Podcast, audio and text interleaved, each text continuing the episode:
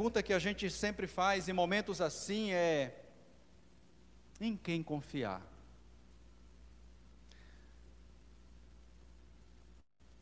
No que confiar? Que caminho trilhar? Como a gente sair desse ambiente de profunda angústia e de profunda incerteza? Como que pessoas agitadas interiormente, agitadas mentalmente, pode sossegar? Lembro daquele velho hino? Mestre, o mar se revolta e as ondas nos dão pavor, os céus se revestem de trevas. Não temos um Salvador. E em dado momento da música diz assim: sossegai, sossegai. Mas como sossegar? De que maneira reagimos à realidade trágica que está ao nosso redor? Talvez você olhe pessoas do seu lado, olhe pessoas da sua família, olhe pessoas no seu ambiente de trabalho e essas pessoas estão desesperadas, e você se desespera em função do desespero delas. Muitas respostas nesta hora se apresentam. Por exemplo, as pessoas do bom senso, elas do senso comum, melhor dizendo, elas costumam dizer assim: não tenha medo. Tenha fé. Você vai superar isso. Não desista. Mas será que é suficiente? Será que isso resolve o nosso problema, a nossa angústia? Quando nós olhamos para o Evangelho de João, nós encontramos um quadro que nos ajuda, que nos faz realmente perceber o que trará e o que traz sossego à alma humana. Quando nós olhamos para o Evangelho de João, Talvez você já tenha lido esse evangelho, e se não leu, eu quero encorajá-lo a ler.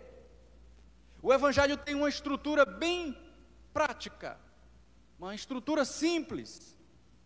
O evangelho do capítulo 1 ao verso 1 ao verso 18 é uma espécie de introdução, de um prólogo, de uma apresentação do que virá na segunda parte do evangelho, do capítulo 1, verso 19 ao capítulo 12, verso 50, que trata fundamentalmente dos sinais que Jesus vai operar.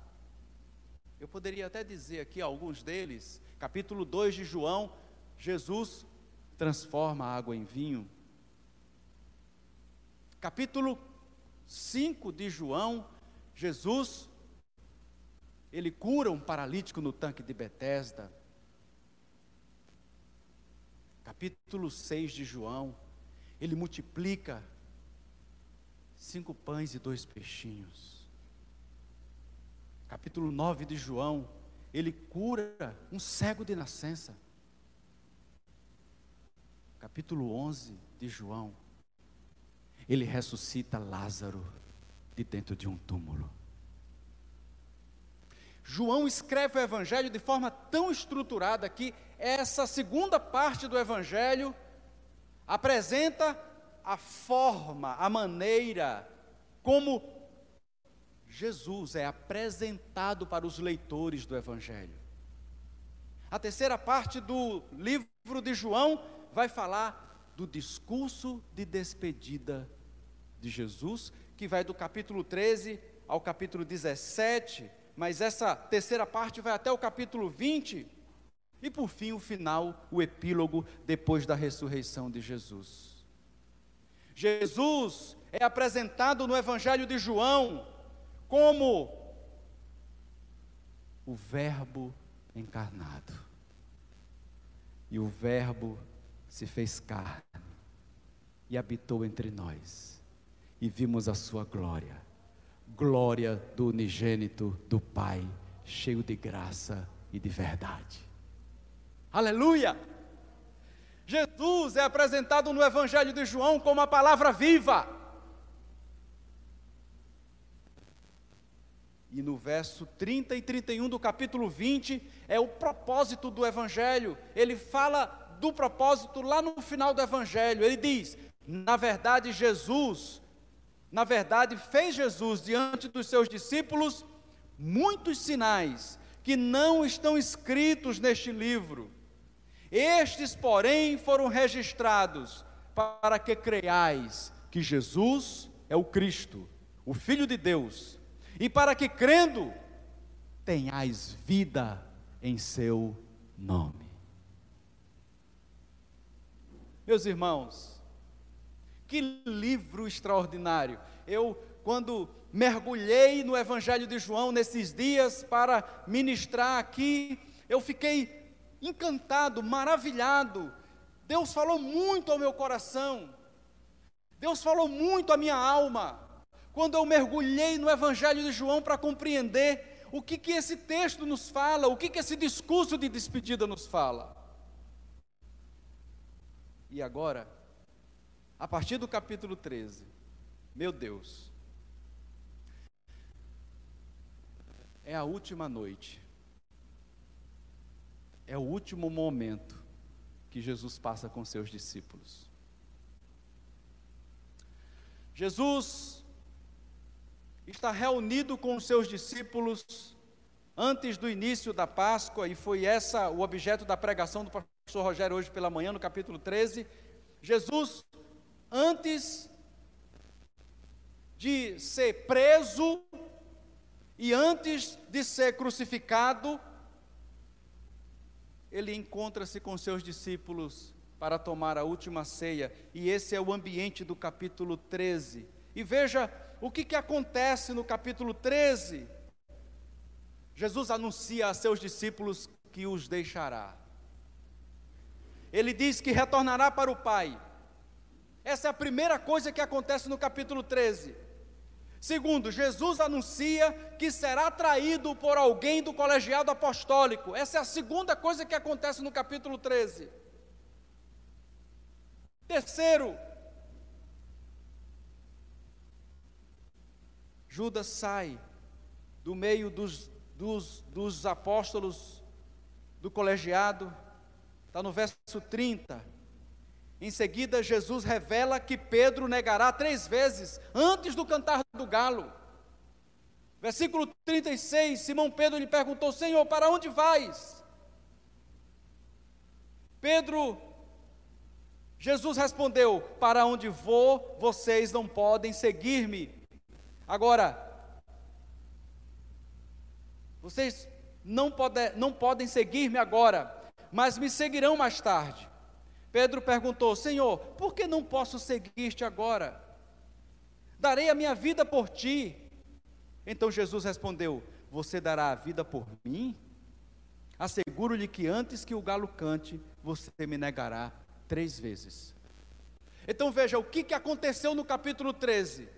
Aconteceu que Jesus anunciou que os deixaria, que voltaria para o Pai, ah, Jesus anunciou que alguém do colegiado apostólico o trairia, ou seja, o traidor estava entre eles, e agora um dos apóstolos do grupo do colegiado apostólico também recebe uma notícia de que vai negar o nome do Senhor, vai negar ao Senhor, antes que o galo cante três vezes. Esse era o ambiente, esse era o clima, esse era o contexto, e essa era justamente o que estava acontecendo antes de entrar no capítulo 14.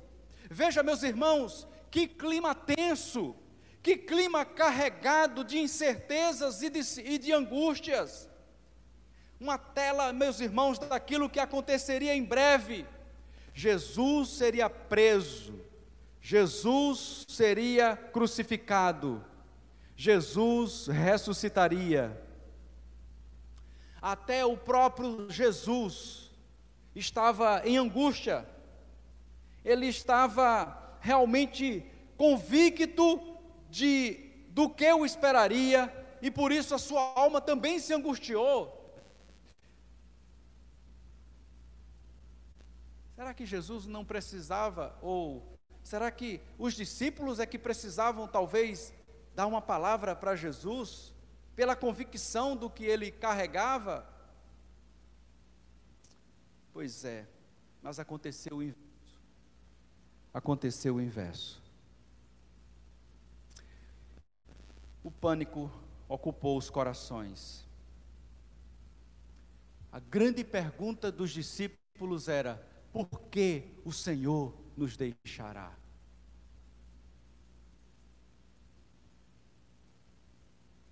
Para onde o Senhor irá? Não sabemos o caminho. Esse eram, esses eram os problemas dos discípulos. Essa era a angústia do coração deles, imaginar que daqui para frente eles caminhariam sozinhos. Imaginar que aquela caminhada, aquele grupo, aquele ambiente todo, aquela caminhada toda, aquele que estava com eles, os deixaria. Meus irmãos, eu quero dizer para vocês uma coisa que tem inquietado muito o meu coração. Nós precisamos resgatar a compreensão da história da redenção na nossa vida, na nossa história. Nós precisamos resgatar a história da redenção na leitura da Escritura e de como nós relacionamos isso na nossa vida.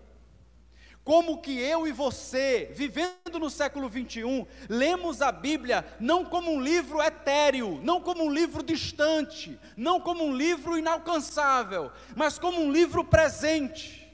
Um livro que vem revelar aquilo que Deus fez, aquilo que Deus faz e aquilo que Deus fará através da obra de Jesus Cristo em nossa vida. Nós precisamos resgatar, meus irmãos, essa leitura das Escrituras. Não lermos a Bíblia como um livro de histórias, mas lermos a Bíblia como um livro transformador da nossa alma, transformador do nosso coração. Porque se a gente lê a Bíblia como um livro de história, a gente vai ficar todo o tempo lendo a Bíblia numa perspectiva de um documento histórico. Mas a Bíblia é muito mais do que um documento histórico. A Bíblia é um documento de redenção. Aleluia! A Bíblia é a revelação de Deus para a nossa vida, para a nossa história. A Bíblia é um livro prático. As nossas questões emocionais, as nossas questões mentais, os nossos problemas interiores, eles estão relacionados com a nossa vida, com a nossa relação com Deus. Nós precisamos entender uma compreensão da salvação muito mais ampla, muito mais além, muito mais profunda, de algo que vai para além daquilo que nós muitas vezes ficamos presos, que é a eternidade. É, Jesus nos salvou sim. Nós viveremos em um tempo de glória com Ele, na consumação de todas as coisas. Mas, meus irmãos, está acontecendo coisas enquanto caminhamos aqui neste mundo. 13, nessa, nesse quadro que o capítulo 13 ele vai relatar sobre o que está acontecendo e Jesus entra, a fala de Jesus no início do capítulo 14, no registro de João, é Jesus dizendo: Não se perturbe o vosso coração.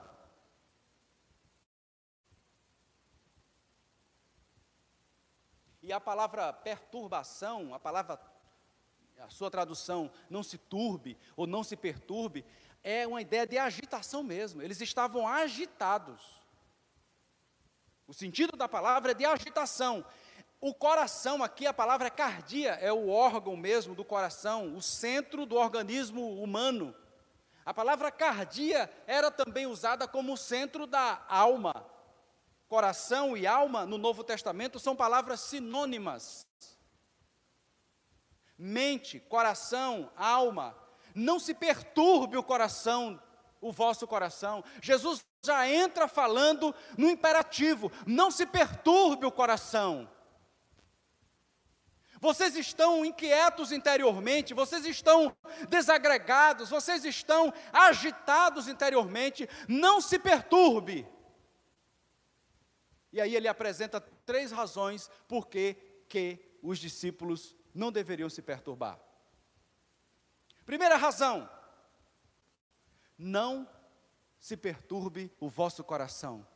Credes em Deus, crede também em mim.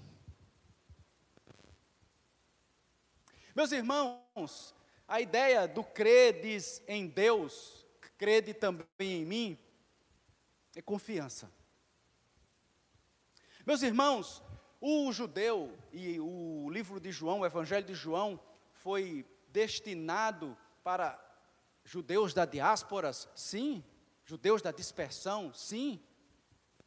É um livro que tem uma abrangência muito grande, foi escrito para mostrar a divindade de Jesus, para apresentar Jesus como Deus encarnado, como Messias, como profeta messiânico. Mas, irmãos, o, o judeu, ele era dado a crer em Deus. Então, quando Jesus diz assim, credes em Deus, era comum. O judeu cria em Deus, os judeus, os judeus criam em Yahvé, confiavam na palavra de Yahvé. O detalhe da fala, da segunda, do, da segunda parte do versículo primeiro, está em que Jesus diz assim: ó, crede em mim. E quando Jesus diz crede em mim, Jesus está dizendo confie em mim. Quando ele diz confie em mim, ele está sim, e na narrativa sim, está claro de que aquele que está chamando os discípulos que estão desagregados interiormente a confiar nele,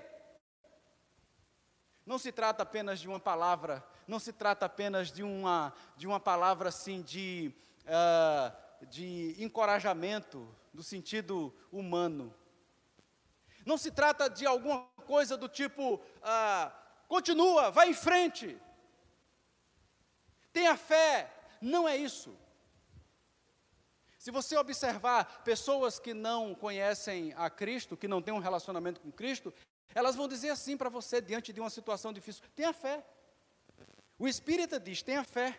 O católico diz: tenha fé. A igreja dos santos dos últimos dias diz: tenha fé. Todo mundo diz: tenha fé. Ter fé é uma, é uma palavra do senso comum, todo mundo vai falar isso. Até os espiritualistas dizem: tenha fé.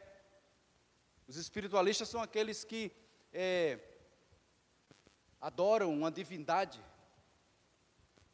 Todo mundo vai dizer: tenha fé. Mas ter fé não é a mesma coisa de confiar em Jesus Cristo. Confiar na palavra de Jesus Cristo. Confiar na palavra de Jesus Cristo vai muito mais profundo. Confiar. Haja luz e houve luz. Haja luminares, haja divisão entre água e terra, e houve a palavra falada na criação Deus estava criando todas as coisas por meio da Sua palavra. Quem está presente aqui no Evangelho de João não é a palavra falada, é a palavra encarnada. No princípio era o verbo, e o verbo estava com Uia. É aquele que chega no tanque de Betesda alguém doente, alguém que estava lá e que ninguém, ninguém conseguia jogá-lo dentro do tanque enquanto a água era agitada, enquanto um anjo descia, mas aquele que era a palavra encarnada, a palavra viva, dá uma palavra de ordem para aquele homem, ele é curado. Aleluia. Ele é a palavra encarnada. Será que a palavra dele vale? Confia em mim. Vocês querem ter saúde emocional, vocês querem ter paz interior, vocês querem sossegar, então confiem na minha palavra, a minha palavra vai sustentar vocês. Aleluia! Nós estamos vivendo um momento muito difícil na história da humanidade.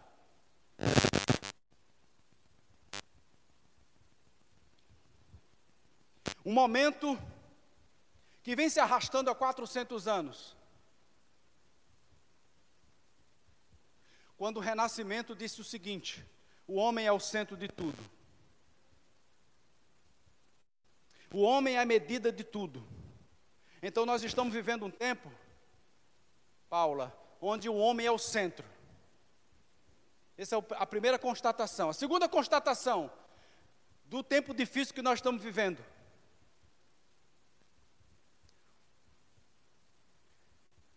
Talvez a terceira onda do protestantismo, que a primeira onda do protestantismo de raiz são as igrejas reformadas. A segunda onda é o pentecostalismo. E a terceira onda é o neopentecostalismo. Então, essa terceira onda da igreja, do protestantismo, está todo mundo na raiz da reforma. Essa terceira onda, ela não está enxergando e proclamando o evangelho. Ela proclama um evangelho híbrido. E o que, é o evangelho híbrido? É que é, Deus faz de conta que está no centro, Jesus faz de conta que nos redimiu, mas na verdade nós estamos fazendo tudo. Nós é que somos o centro de tudo. Nós é que merecemos a glória de tudo. Nós somos as pessoas que realizamos tudo. Nós estamos no centro. Então, é o seguinte: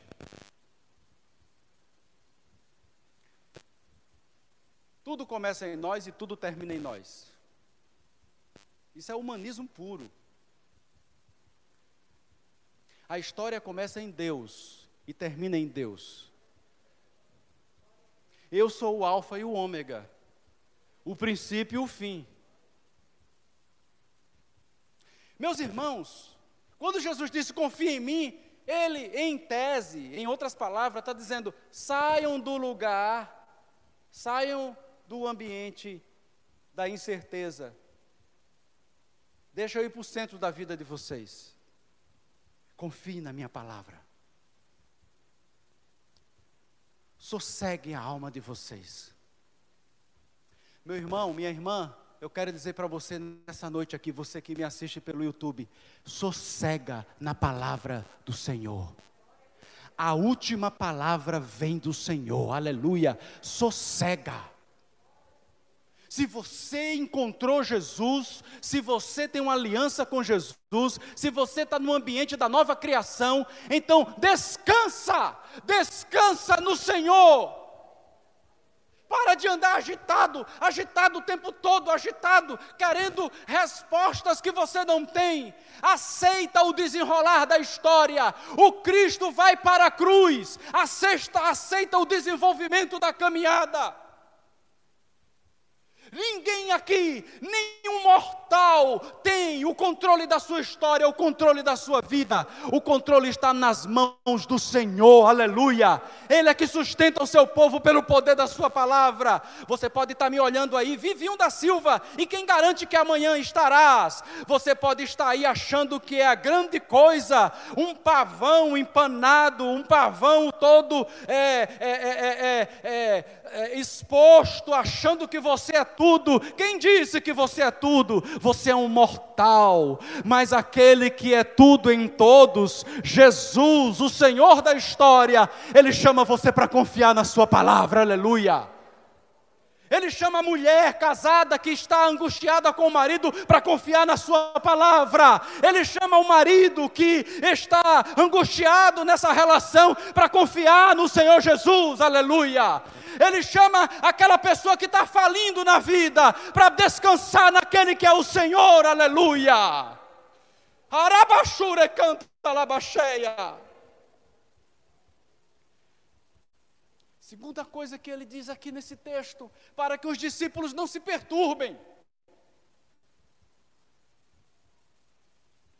Na casa de meu pai há muitas moradas. Aleluia. Meu Deus, como a gente quer encontrar fora da gente e como a gente quer encontrar nas circunstâncias a razão da nossa vida. Ele diz: Na casa de meu pai há muitos aposentos, há muitas moradas. Eu vou preparar-lhes lugar. E se eu for e lhes preparar lugar, voltarei e os levarei para mim mesmo, para que onde eu esteja, vocês estejam comigo. É claro, e eu admito, eu já li essa passagem muitas vezes, e claro, a gente pode sim seguir a linha de interpretação de que Jesus já está falando de uma morada eterna. Sim, existe essa perspectiva na própria, na própria fala, mas eu queria pegar uma outra página. E faz sentido que porque veja que a sequência do discurso é: Jesus vai prometer que ele, Jesus diz que ele vai para o Pai, ele retornará para o Pai, mas ele vai enviar o Consolador. Depois ele diz no capítulo 15 que ele é a videira verdadeira. No 16, ele fala da ação do Espírito Santo na vida dos seus discípulos. No 17, ele ora. O que D.A. Carson vai dizer é que Jesus não estava é, absolutamente falando dessa morada eterna, porque esse não é o contexto, mas o que ele estava dizendo é que ele moraria com os seus discípulos. O retorno dele para o Pai era a garantia da morada dele entre os seus discípulos. Por quê? Porque na medida em que ele fosse para o Pai, o seu espírito seria enviado para habitar com os discípulos. No capítulo 2 de João, Jesus, quando entra no templo, com a zorrague na mão, e expulsa os vendedores, os cambistas, aqueles que estavam fazendo da casa de Deus negócio, da casa do Senhor negócio, Jesus diz assim: ó, eles destruirão esse templo e em três dias ele será reconstruído. Ele será reconstruído. Os ouvintes imaginaram que Jesus estava falando um absurdo, estava falando do templo físico, mas ele falava da sua própria vida, do seu, do seu corpo. Jesus estava se equiparando ao templo. Em tese, nesse sentido, é que Jesus, ele é o tabernáculo de Deus entre os homens, ele é a casa de Deus, razão pela qual ele diz para a mulher samaritana: não é em Jerusalém e nem no Monte Gerizim, o lugar da adoração. Onde é o lugar da adoração? Os verdadeiros adoradores adorarão ao Pai em espírito e em verdade. Aleluia. Quando você se une a Cristo, você é casa de Deus. E o Espírito você.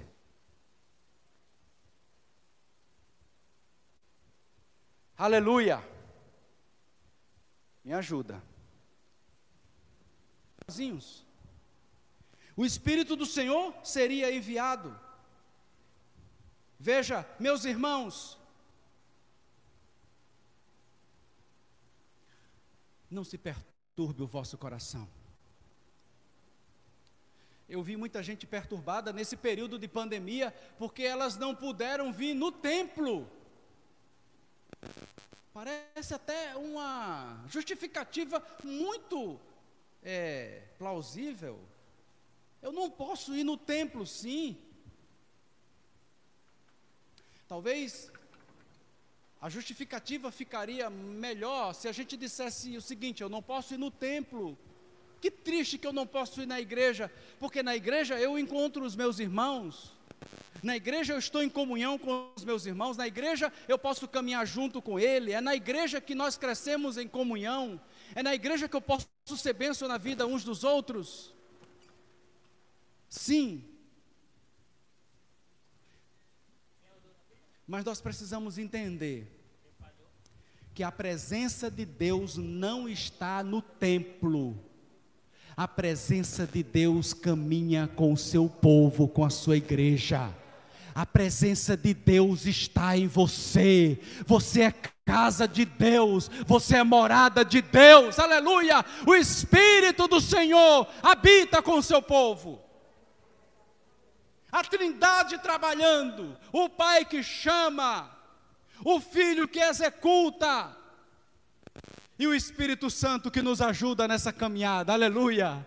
É o Espírito Santo que nos traz a palavra, a verdade da palavra, é o Espírito Santo que convence do pecado, da justiça e do juízo.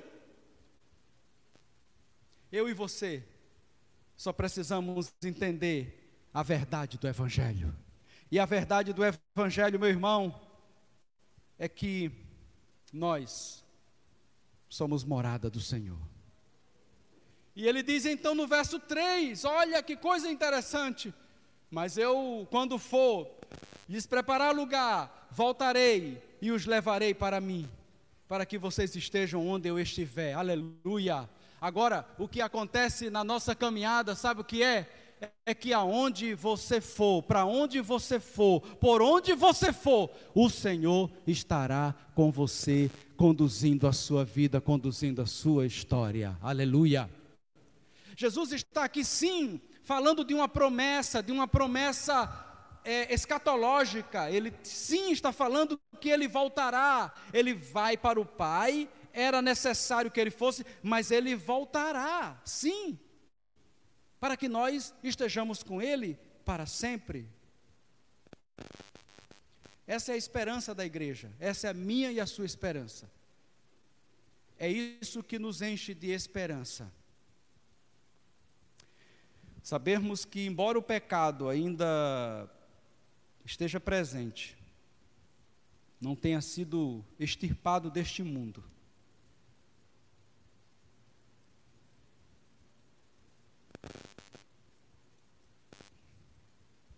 mas a esperança de que a volta do Senhor é a certeza de tudo que eu preciso aqui ainda nesse presente para continuar andando em fidelidade ao seu glorioso nome. A certeza de que aquele que venceu a morte, que ressuscitou, que está à direita de Deus, um dia voltará e voltará para que todos nós estejamos com Ele. Será que isso traz sossego para a sua alma? Ou você ainda quer ler Augusto Cury? Nada contra a leitura de Augusto Cury. Pode ler Augusto Cury, pode ler qualquer teórico, pode ler qualquer poeta que até queira trazer sossego à sua alma. Mas o real sossego que a tua alma necessita está no Evangelho de Jesus e na certeza que somos povo de Deus e que pertencemos ao Senhor e que no Senhor um dia Ele enxugará dos nossos olhos toda lágrima, aleluia e que mesmo que o nosso homem exterior se corrompa, o interior será guardado em Deus, aleluia, e nós estaremos sempre firmes com Ele. A resposta para o nosso coração não está em nós. Tem tanta gente desagregada nesse tempo que fica procurando fora o equilíbrio da sua vida. Ah, eu não sou melhor porque meu pai, minha mãe, eu não sou melhor porque minha esposa, eu não sou melhor porque minha mãe, eu não sou melhor porque meu filho. Para com isso. Se você tem uma aliança com Jesus, está unido a Cristo, entenda que o Evangelho de Jesus te chama para ter sossego na alma para ter paz interior. Entenda que Jesus diz para você nesta noite: não se perturbe o coração. Pare de ficar agitado interiormente, descansa. Porque aquele que é Senhor da história caminha com você, anda com você e tem uma esperança, tem uma promessa de vitória para a tua vida, aleluia. E por fim, entra a figura extraordinária de Tomé. Tomé é aquele sujeito que ficou tatuado como um incrédulo. Mas ele carrega uma característica muito interessante. Tomé é um cara sincero. Tomé faz perguntas que vêm que vem carregada da integridade do seu coração, da sinceridade. Ele diz no verso 5: acompanhe comigo, Senhor, não sabemos para onde vais.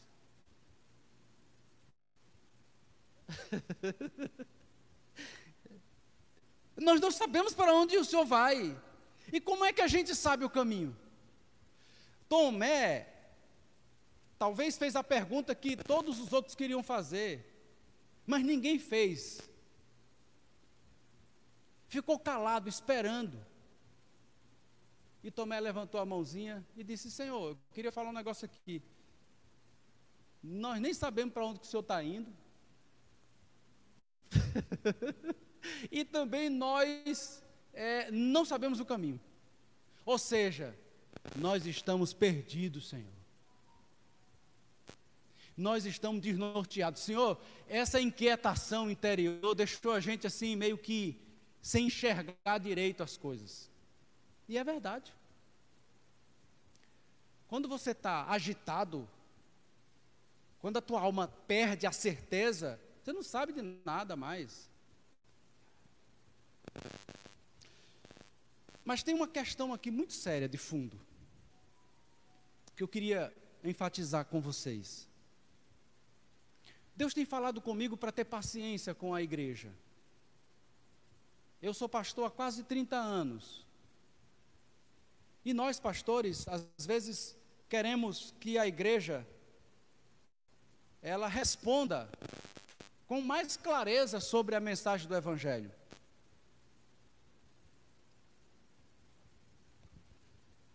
Sabe, a gente está pregando aqui todo domingo, a gente está ensinando a igreja, a gente está falando, ninguém aqui está vendendo o Evangelho. O Evangelho não é um produto para ser vendido. Deus não é um empresário. Nós estamos aqui ensinando o Evangelho, pregando, falando do Evangelho, tal. Mas às vezes a gente vê que a igreja não responde. Algumas pessoas ainda estão igual aquele cego de Betsaida, vendo os homens andando como árvores. A gente está ensinando a maturidade cristã, mas os irmãos ainda continuam ainda com algumas coisinhas que não. coisa periférica. Tomé e os discípulos estavam perdidos. Eles não sabiam nada daquilo que estava esperando, que estava que iria acontecer. Eles perderam a perspectiva da história da redenção.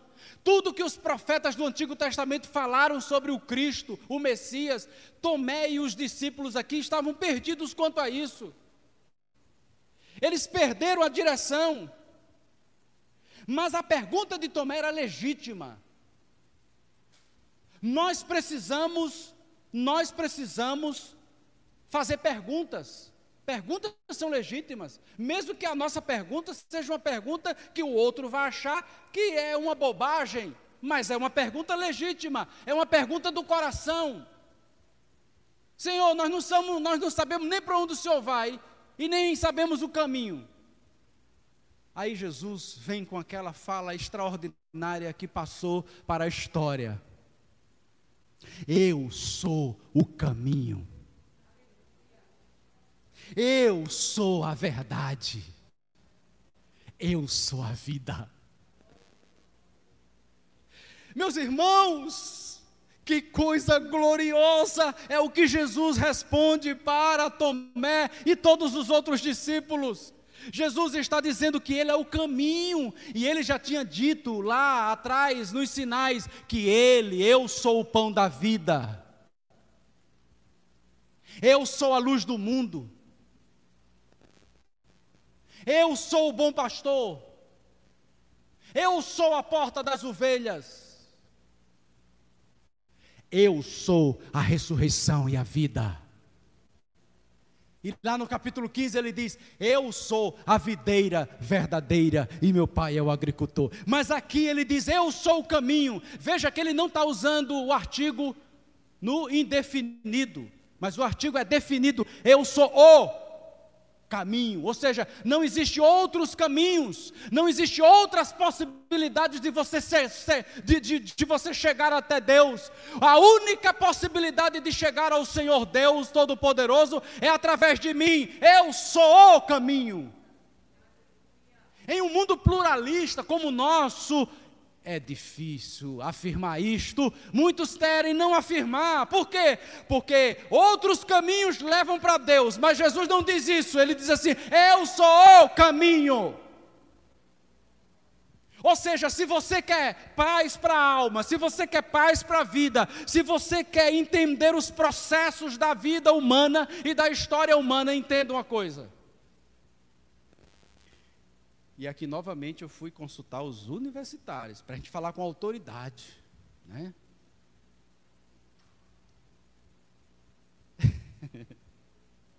o Dea Carson diz assim, pastora Jane. Por que, que Jesus disse que Ele é o caminho?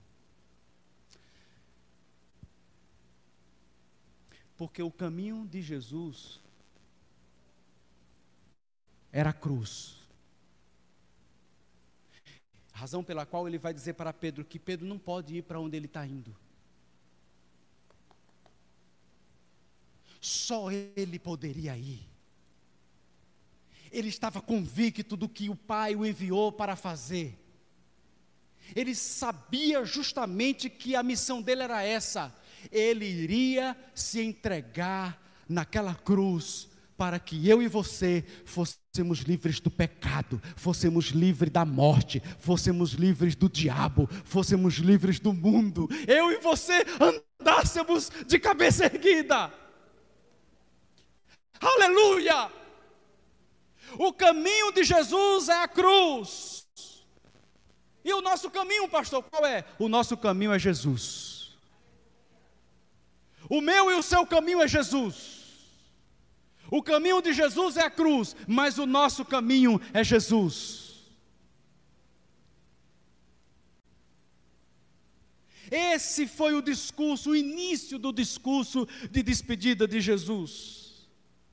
E logo no início de no início desse desse caminho, no início desse discurso, Jesus apresenta razões para que os discípulos não tenham agitação na sua interioridade. Parem de ficar agitados. E a última razão é que nós devemos andar em Jesus.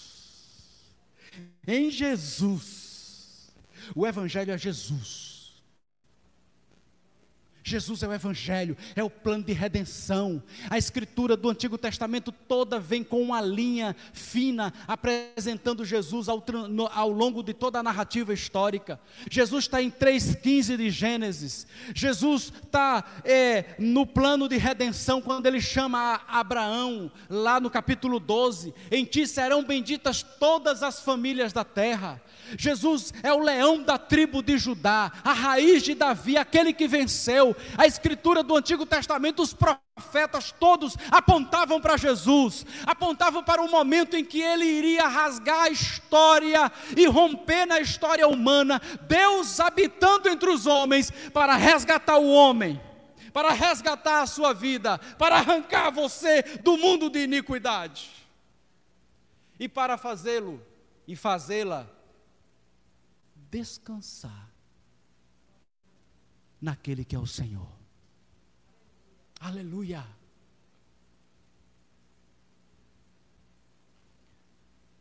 Moças querendo morrer,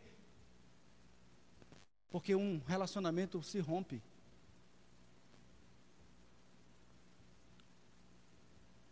Pessoas desagregadas, crentes, porque a vida não deu certo,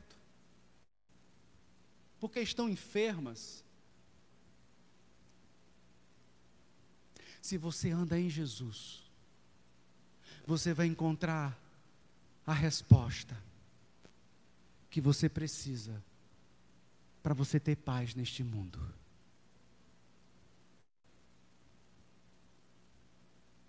Porque um dia, quem anda em Jesus, está resolvido tanto quanto a vida, tanto na vida quanto na morte.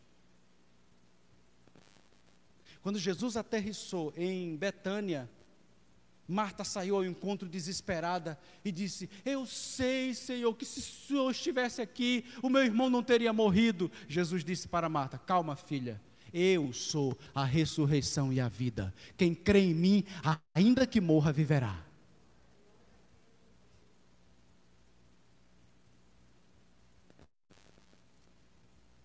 E aí o texto termina dizendo: Se vocês realmente me conhecessem, conheceriam também o meu Pai. Já agora vocês o conhecem e o têm visto. Eu quero convidá-lo, convidá-la,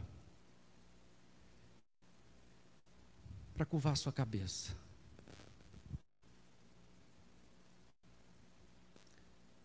O que tem perturbado a tua alma?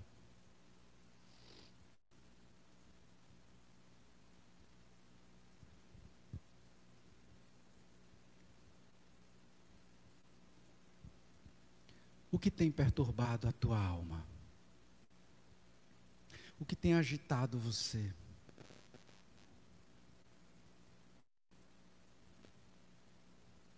Ramachuri canta lá, cheia.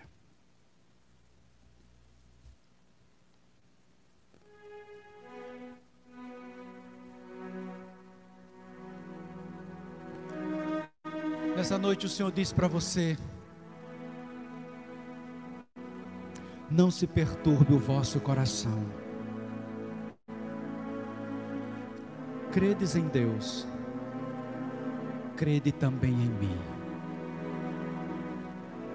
Na casa de meu pai há muitas moradas.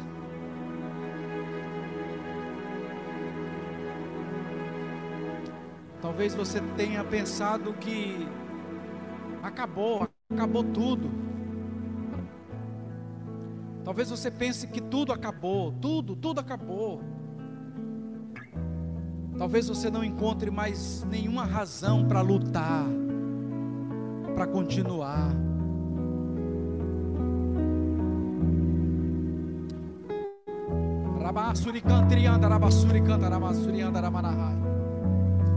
Talvez você encontre, talvez você pense que é o fim da linha.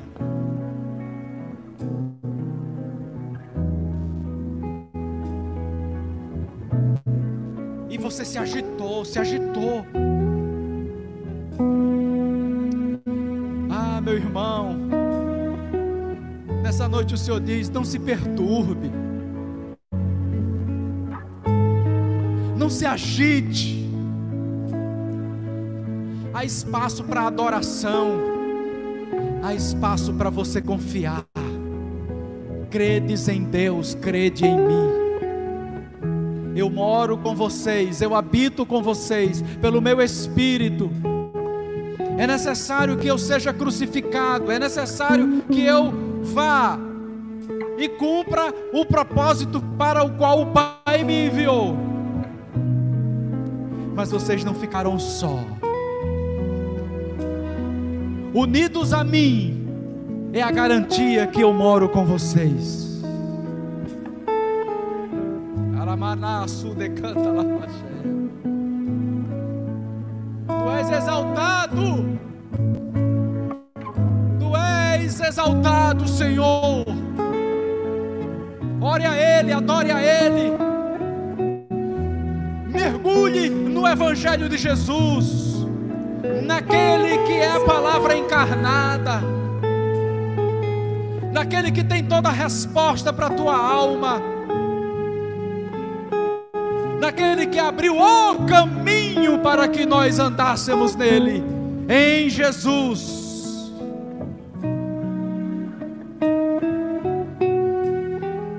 Não há nada nessa vida, não há ninguém nessa vida, não há nenhum conteúdo nessa vida capaz de devolver a você o sossego que só Deus em Cristo te devolve. Aleluia. O resgate Senhor, nós oramos por tua igreja, por teu povo. Que o teu povo nessa hora seja confortado. Que o teu povo nesta hora seja consolado. consola o coração aflito e moribundo, consola o coração agitado. Deus vivo, pelo teu Espírito, nessa hora, traz